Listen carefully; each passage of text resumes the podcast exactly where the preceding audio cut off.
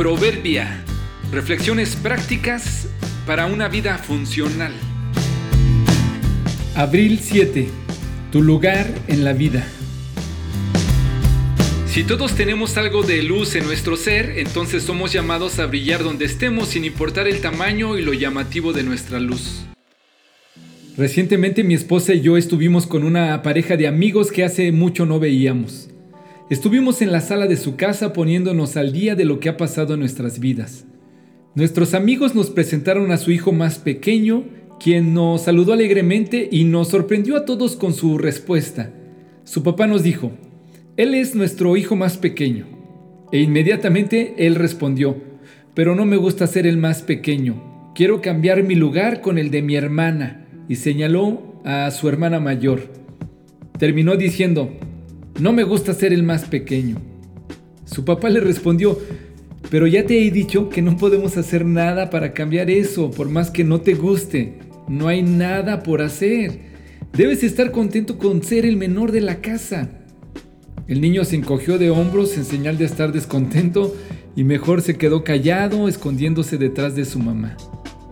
La interesante y tierna escena me hizo recordar mis propias inconformidades, mis quejas y mis desacuerdos, especialmente en la posición que tengo o el lugar que me corresponde.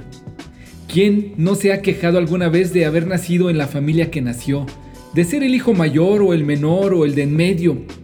¿Por qué no soy ciudadano de otro país? ¿Por qué no tenemos otro gobierno? ¿Por qué me tocó ser el encargado? ¿Por qué debo ser el proveedor de la casa? ¿Por qué soy la mamá que tiene que estar cuidando y criando a los hijos? ¿Cuántos no quisieran cambiar su lugar con sus hermanos o con sus amigos o con sus vecinas? ¿Por qué a mí? ¿Por qué yo?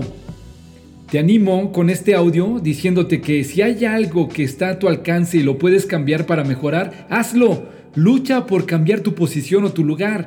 No te conformes. Esfuérzate por alcanzar aquello que es alcanzable. Pero si no hay nada que puedas hacer por cambiar tu posición, acéptala. Acéptala con gusto y responsabilidad. Quizá has pedido muchas veces a Dios que te libere de eso. Y quizá muchas veces te ha respondido como mi amigo a su hijo.